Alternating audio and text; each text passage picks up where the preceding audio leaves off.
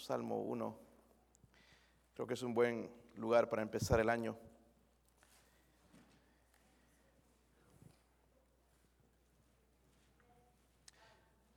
Lamento mucho por el cristiano que empieza el año, hermanos, en fiestas y con el mundo. Eh, lastimosamente van a terminar mal y cuando necesita Dios, Dios no está ahí, eh, por lo menos cerca de ellos. El Salmo 1 son seis versículos nada más, hermano, no es muy largo, si podemos leer todo. Yo leo el 1, ustedes el 2 y así sucesivamente hasta el 6. Dice ahí, bienaventurado el varón que no anduvo en consejo de malos, ni en silla de, eh, perdón, que no anduvo en consejo de malos, ni estuvo en camino de pecadores, ni en silla de escarnecedores se ha sentado.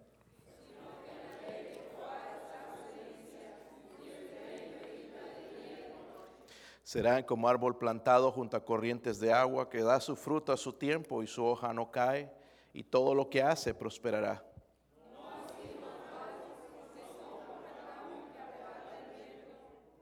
Por tanto, no se levantarán los malos en el juicio, ni los pecadores en la congregación de los justos. Porque Jehová conoce el camino de los justos, mas la senda de los malos perecerá. Padre, ayúdeme, Señor, en esta noche, Dios mío, hacer bendición. Ayuda, ayúdeme a mí, Señor, ayude a su pueblo, Dios mío, a comenzar este año con esta palabra, Señor, bienaventurado. Bienaventurado, Señor. Oramos.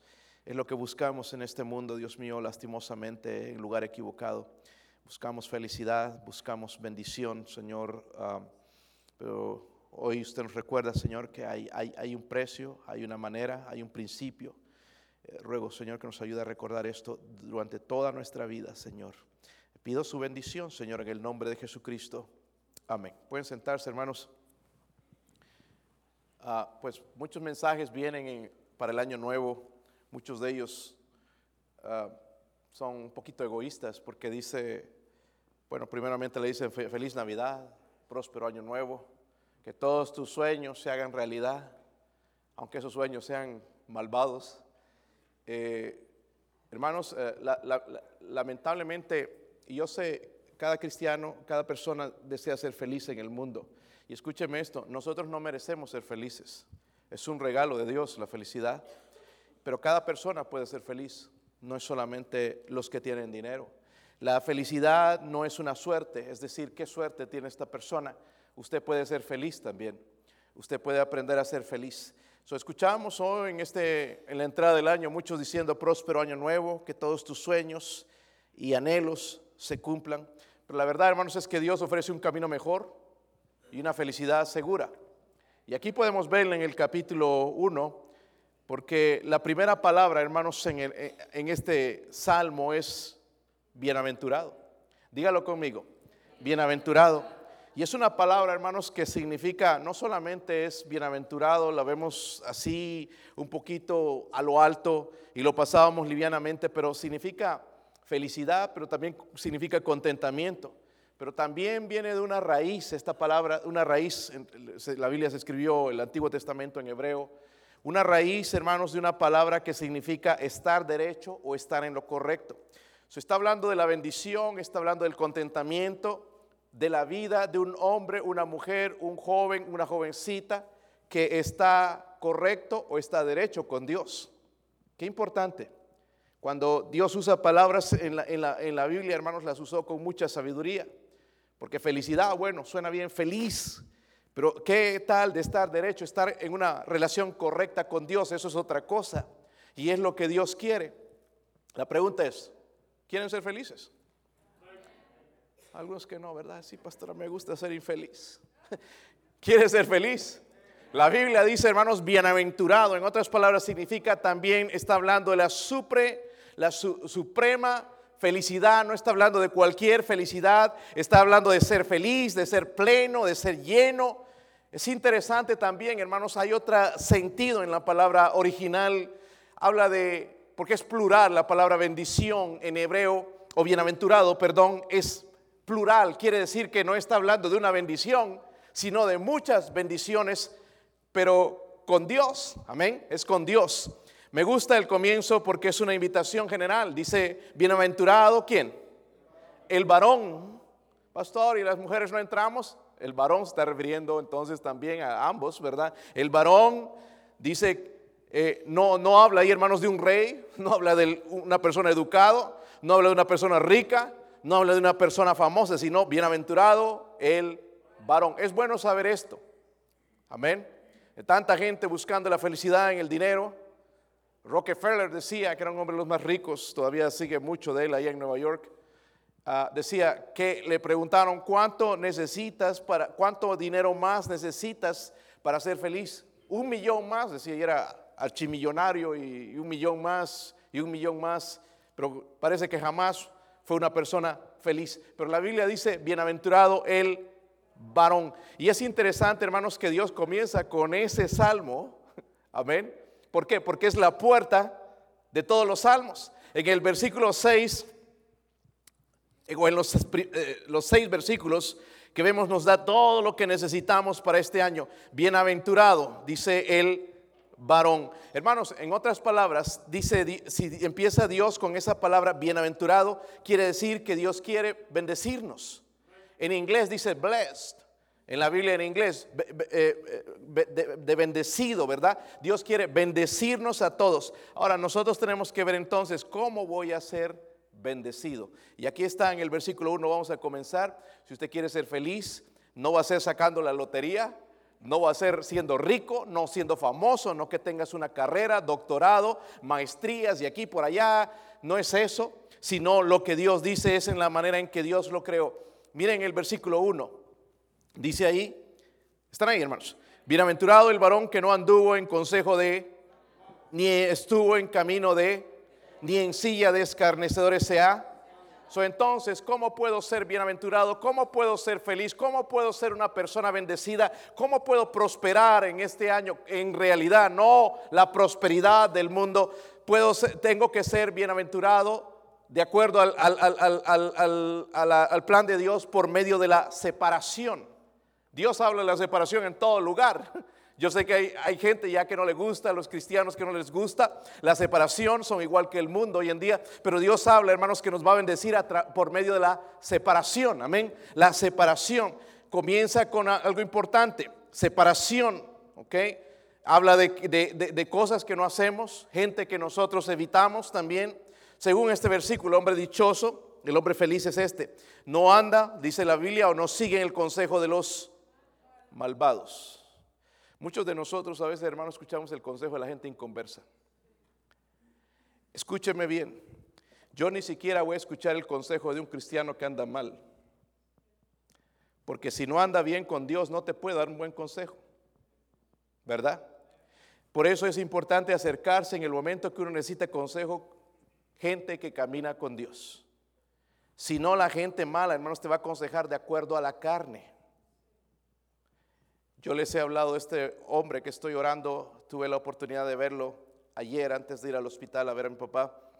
Me fui a la empresa de, de, landscaping y eh, eh, siempre que llego él me recibe con un abrazo. Ahora hemos hecho una amistad. Este hombre lo dejó su esposa. Ah, oro por él. Eh, oro por su esposa ahora, pero del hombre que conocí, hermanos, quebrantado, que recuerdo eh, llorando en mi hombro cuando orábamos en el piso de rodillas pidiéndole a Dios su misericordia, es otro hombre. Lo he visto más maduro, más entregado. He estado trabajando con él con versículos, con libros, con, con aplicaciones, mensajes. Es otro hombre. Y ayer cuando yo le decía, eh, ¿sabes qué? Lo que Dios está haciendo contigo es un hombre ahora de, verdaderamente de fe. Y él se puso a, a lagrimear y se dio cuenta de lo que Dios está haciendo. Qué increíble, hermanos, lo que Dios hace. Porque al principio el consejo quizás de los amigos era hazle lo mismo, métele a la cárcel. Y, saben, eh, él ha hecho lo contrario, buscar a Dios, buscar una iglesia, le, le, he dado una dirección para ir a una iglesia, hermanos, donde se predica la palabra de Dios y congregarse y escuchar a que su esposa no está todavía, llevar a sus hijos y llenarse de la palabra de Dios. Y es otro hombre, otro hombre. Y usted sabe, en el trabajo le pueden dar consejos tan malvados a uno. Divórciate, quédate tú con la casa, mira tremenda casa que tienes, pelea por la casa, pelea por tus hijos, mándala al bote, a la cárcel. No, esos son consejos de malos. Hay que, eh, habla la Biblia del que es bienaventurado, lo de la separación, del consejo de los malos. No solamente eso, no se detiene en la senda, en el camino de los pecadores, no hacemos lo que otros hacen. Amén. No nos agradamos. Yo no sé usted, pero yo no me agrado haciendo ya eh, andando en un lugar, hermanos, donde no debo andar, en el camino de los impíos, no me gusta, no me tienen que obligar, no es que me da miedo que la congregación me vea en un lugar así, es que no siento la necesidad de estar en un lugar con los pecadores. Es más bien, debo yo orar por ellos. También la Biblia habla de no se sienta con los burladores para cultivar su amistad. Son otras palabras. La persona que hace estas tres cosas, hermanos, no es una persona feliz no es una persona feliz. Pasa de tres etapas. Primeramente se asocia con los malos, se va a recordar, va a haber hermanos cristianos que se apartan, así empieza todo. Se empieza a asociar con los malos, malas amistades. Hablo mucho de las amistades porque afecta, hermanos. Afecta. Mal, ah, se asocia con los malos, luego pasa, comparte el camino de los malos, ya tolera el pecado, ya no le parece tan mal, y luego se une a ellos. ¿Verdad? El paso final ya anda con ellos, ya vive con ellos, se goza con ellos. Hermanos, la verdad, hermanos, es que hay gente que, vive, eh, vive su vida como si Dios no existiera, pero Dios existe. Hay dos veces donde yo he visto, jamás he visto a Dios tan real como con la muerte de mi hermano. Dios se hizo tan real. Si alguien ha experimentado la muerte de un familiar como cristiano, tú vas a experimentar el, poder de Dios, la presencia de Dios tan real en ese momento, si tú confías en Él, como jamás nunca. Pero también ahora con mi papá, pude experimentar la presencia, la realidad de Dios tan grande. Estaba, el día que llegó al hospital, mi papá estaba sordo y no escuchaba y había que gritarle un poquito y le entró todo ese aire en sus oídos. Y bueno, dije una cosa que tal vez no debería decir, porque le hablaba a mi mamá y mi mamá tampoco escuchaba. Y le digo a veces, bueno, pero él está escuchando mejor que tú. y mi mamá dice, sí, necesito audífonos. Y se reía ella también, eh, sordo por, un, por unos momentos, ¿verdad? Pero en ese momento, hermanos, lo que quisimos con, mi papá, con mi, mamá, es reír un poquito, porque sí hay esperanza. Dios es real. En ese momento, hermanos, donde los médicos estaban un poquito preocupados y todo, Dios se hizo real. Llamé a mi, o mi esposa me llamó. Mi, papá estuvo sangrando todo, casi todo el día porque él toma aspirina y la sangre se hace delgadita, entonces es difícil parar la sangre. Eh, pero cuando hablé con ellos les dije, oren por mi papá para que pare de sangrar, porque si no le tenían que hacer una cirugía. Y se pusieron a orar y al rato paró. Fue una bendición ver eso. Ir viendo eso paso a paso a Dios, cuando primeramente decía, tal vez está rota su mandíbula, vamos a hacer esta radiografía, vamos a ver los pulmones porque vemos como un hueco, vamos a ver esto y el otro, y cada cosa era un paso, pero yo tenía que decir, Señor, sigo confiando en ti, Señor, sigo poniendo mi fe en ti, y la última cosa que quedaba era su mandíbula, que quizás estaba rota, llegamos al otro día y dijeron, no, está bien. Y al rato lo dieron de alta. Vi tan real, eh, me dije, Señor, a ti sea la honra y la gloria, qué maravilloso y tremendo eres, Señor. Hermanos, Dios es real, pero saben que hay gente que vive como si Dios no existiera, nunca dirigen una oración ni cuando comen, no dan gracias a Dios por los alimentos que tienen, nunca le agradecen por, por, por la salud que tienen, por la protección que Dios le da, nunca dan gracias a Dios por su vida.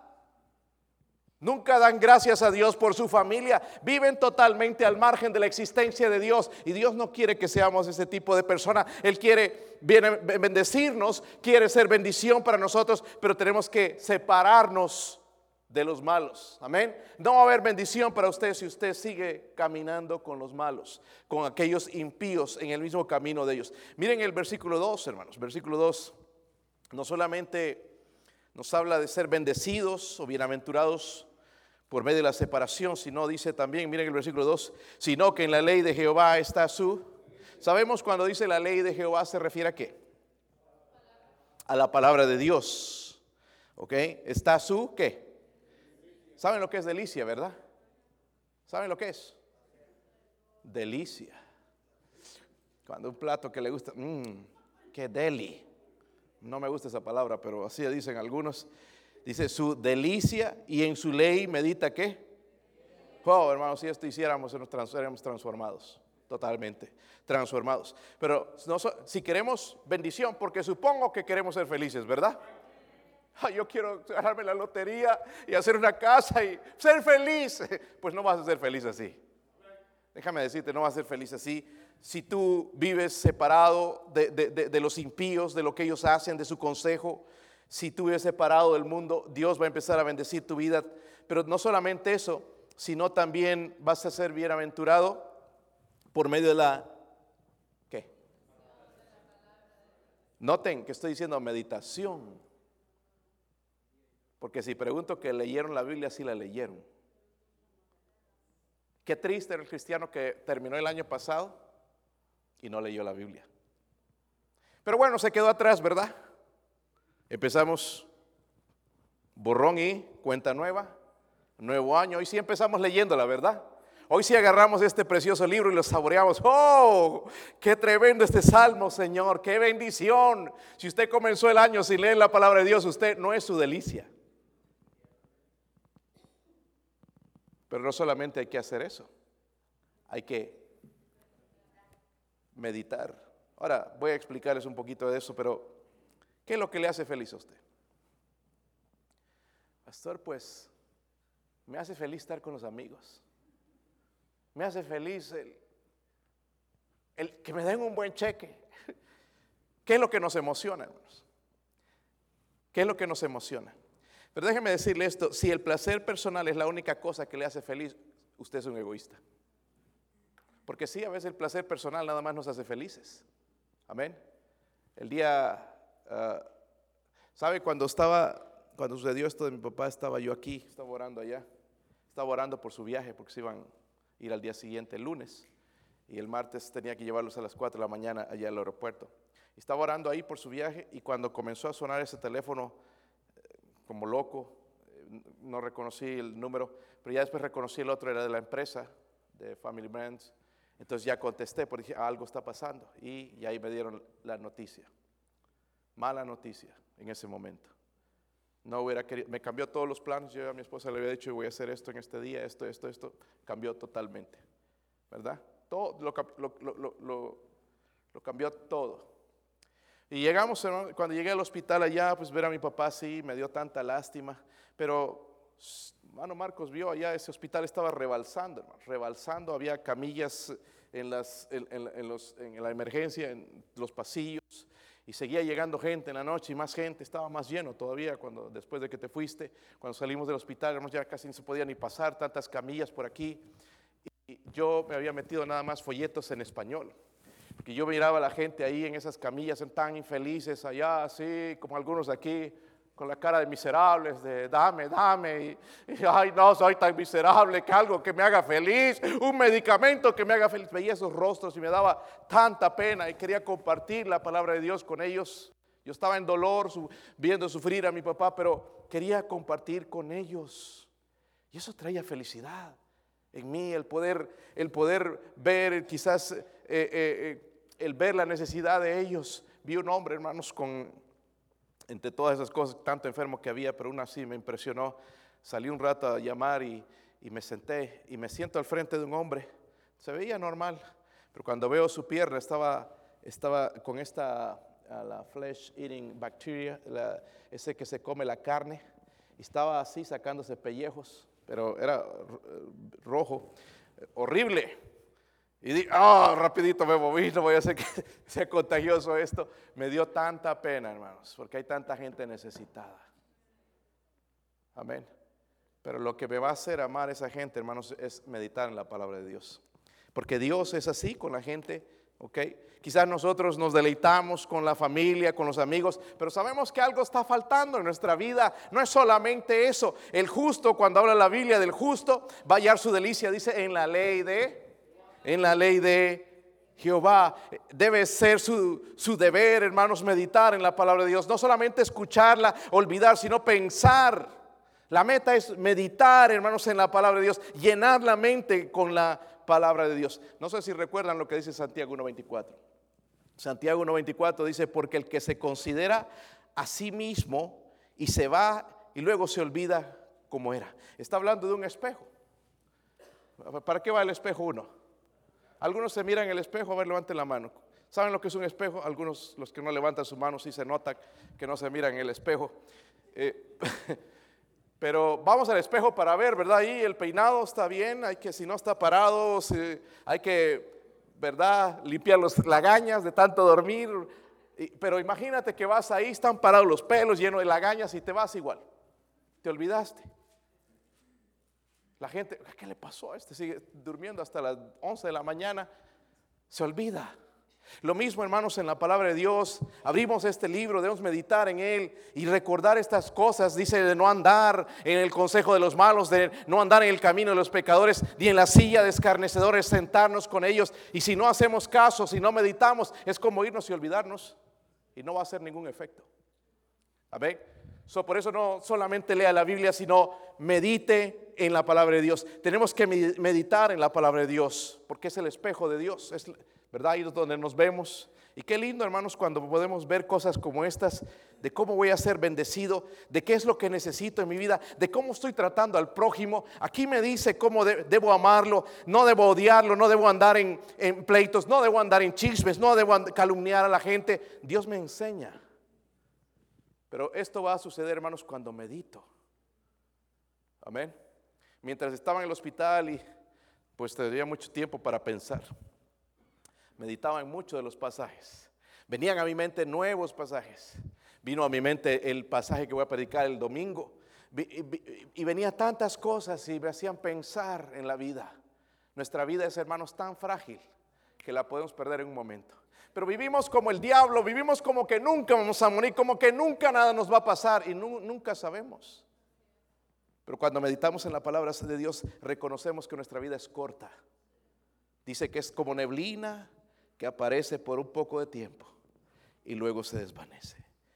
Ojalá, hermanos, en este año nosotros tomemos conciencia y empecemos a meditar la palabra de Dios. No que me tengan que decir, ya leíste la Biblia. ¿Cuántos leemos la Biblia, hermanos, pero no meditamos en ella? Nos hacemos a los muy espirituales, pero cuando vienen pruebas, cuando viene la tentación, cuando viene la provocación, nos damos cuenta de lo carnal que somos, porque no meditamos en la palabra de Dios. Tú no eres espiritual por leer la Biblia. Tú eres espiritual cuando meditas en ella y es, dice la Biblia, es tu delicia, su delicia. ¿Está extrañando ya mañana el desayuno? Este debería ser el desayuno, ¿verdad? Ay, no, pastor, yo pancakes con, con sausage y con esto y con el otro. ¿Y, y qué de la palabra de Dios?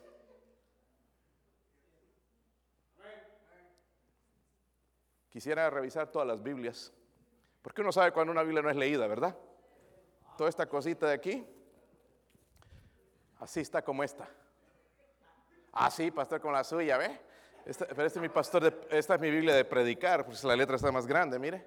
Ya ni esta leo, eh, pero mi Biblia de, de, de, devocional, mi hija el otro día, ay, está rayada por todo lado, está rota, porque es la Biblia de todos los días. Si la lees, envejece, ¿verdad, hermano? ¿Sí o no? Ah, yo la leo en el teléfono. Ojalá que no hagas eso. No sea flojo y sinvergüenza. Agárrese su Biblia y empiece a subrayar y empieza a poner notas y empieza a meditar en ellas. No hagas que el teléfono piense por ti. Yo no soporto un cristiano con su iPad y con su, con su Biblia en, el teléfono, hermanos. La, la, Biblia habla, o más bien aquí dice Santa Biblia, no santo teléfono. Amén. Pero para algunos es santo su teléfono y no santa la Biblia. Hermanos, que en este año empiece a hacer su delicia. No tengo que estar batallando con mucha gente ya después de que han caído en pecados, batallando en problemas, cuando deben meditar en la palabra de Dios. No estarías ahí por divorciarte si meditaras en la palabra de Dios. Amén. Necesitamos, necesitamos meditar en la palabra de Dios. Debemos permitir que la palabra de Dios forme nuestras vidas de acuerdo a la voluntad de Dios. So, ¿Cómo voy a ser feliz? Primeramente por medio de la separación. dice la Biblia, por medio de la... ¿La qué? Ya hasta ahí entendemos, hermanos. Separarnos, meditar. Pero sigue dándonos, dándonos algo más la Biblia. Miren el versículo 3. Versículo 3. Algunos han traído Biblia, estoy hablando de esto y no han traído ni Biblia. Dice, será como árbol plantado junto a qué?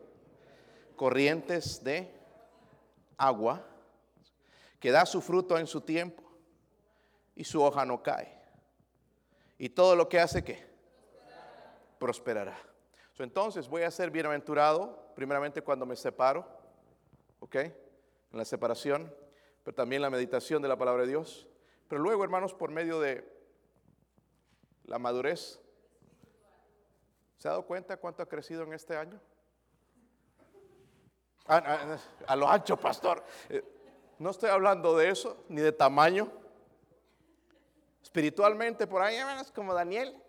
Papi, todavía chupando el dedo, con chupete, espiritualmente hablando, cuando ya debemos ser maduros, maestros.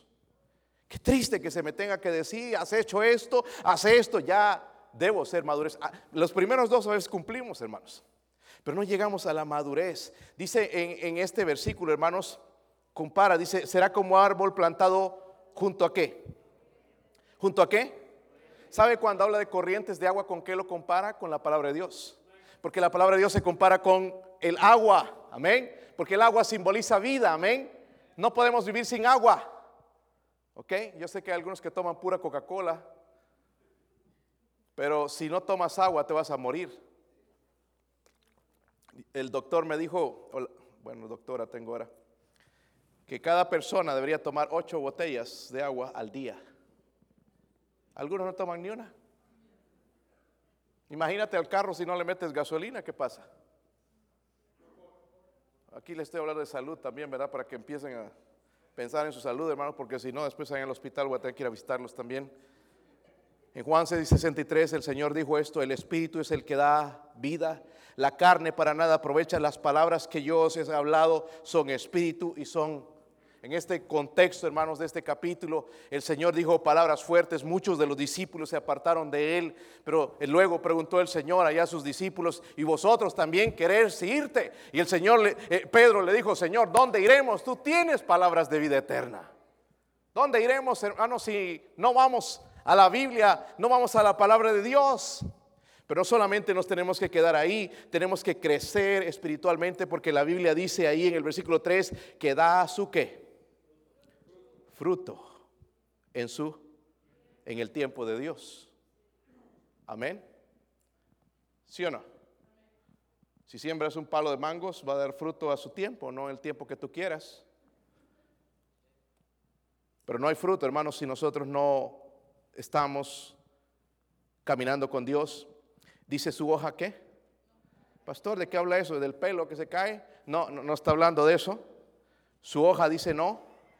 Y todo lo que hace prosperará. Hermanos, cuando habla de fruto, la Biblia habla de varios del fruto del Espíritu Santo, por ejemplo, el amor, ¿recuerdan? El gozo, la paz. ¿Cómo nos falta estas cosas? Amor, amor verdadero. Yo tengo amor, pastor, hacia Dios. Si no tienes amor hacia los hermanos, ¿cómo dices que tienes amor a Dios?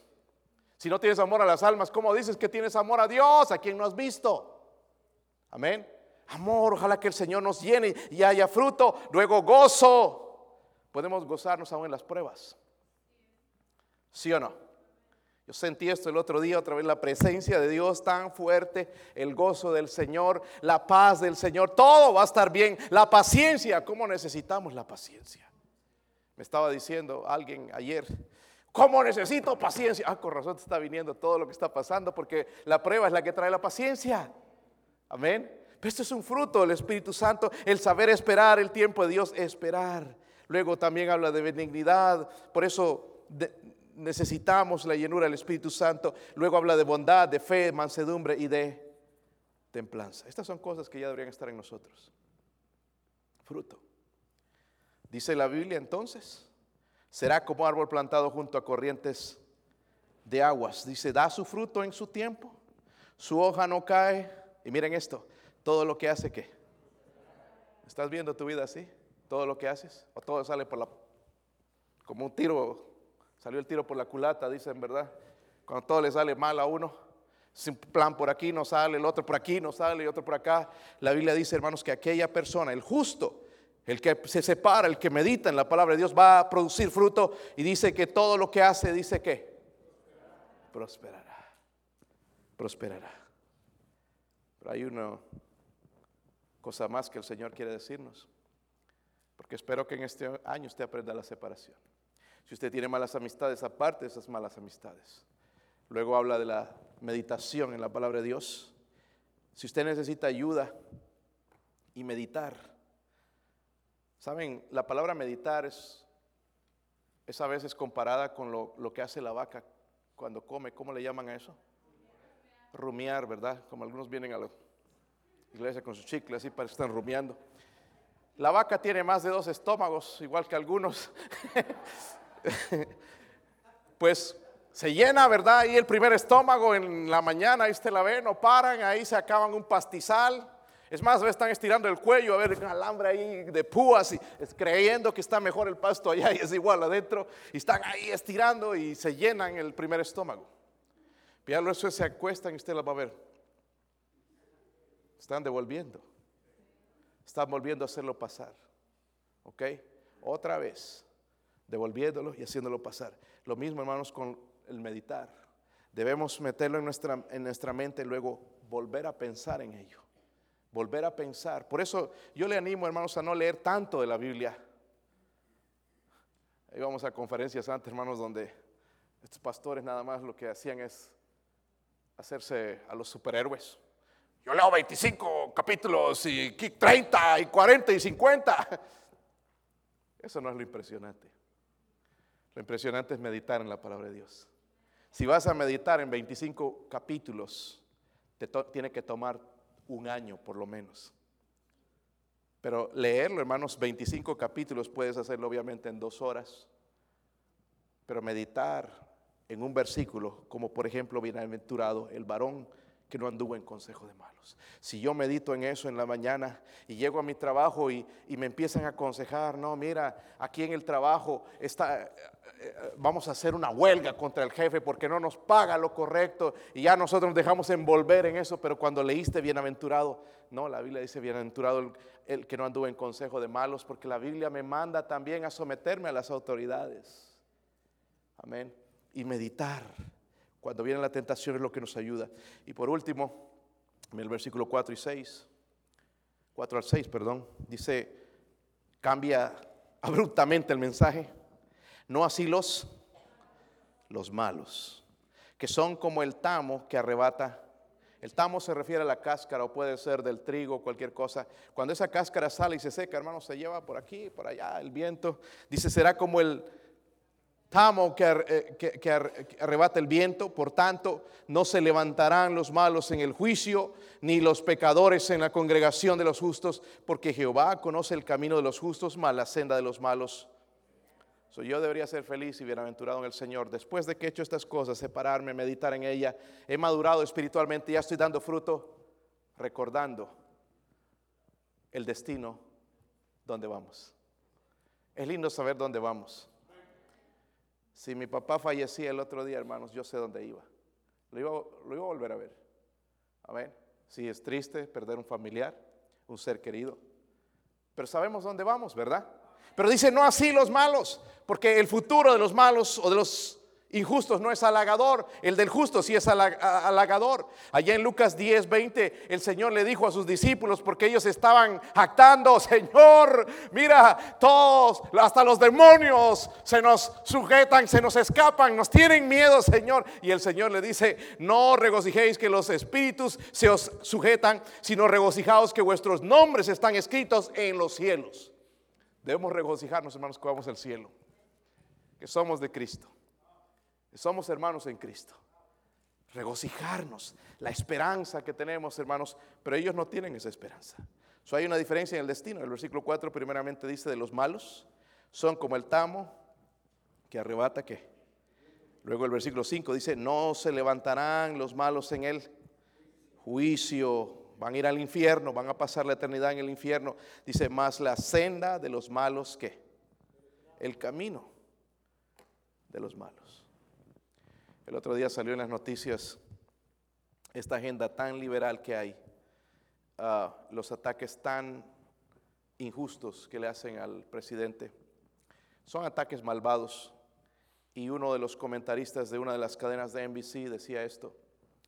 Eh, los que votaron por Trump son como, ah, como aquellos tontitos que creen en la historia de Noé, el arca de Noé.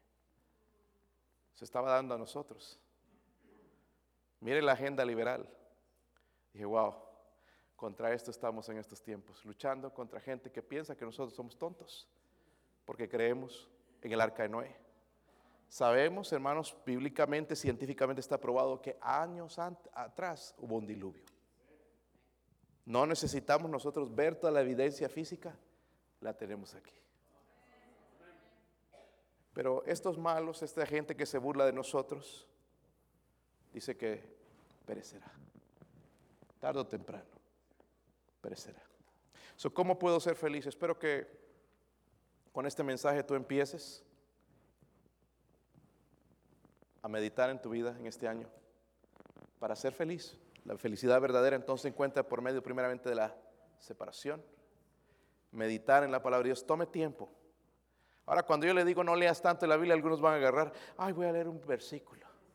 Bienaventurado el varón que no anduvo en consejo de malos, ni estuvo en camino de pecadores, ni en silla de escarnecedores asentado. Ya. El pastor dijo que no leyera tanto. Así hacen los flojos, araganes, ¿verdad? Pero si te tomaras tiempo, hermanos, unos 30 minutos en leer, luego en meditar de la palabra de Dios, tu vida sería transformada.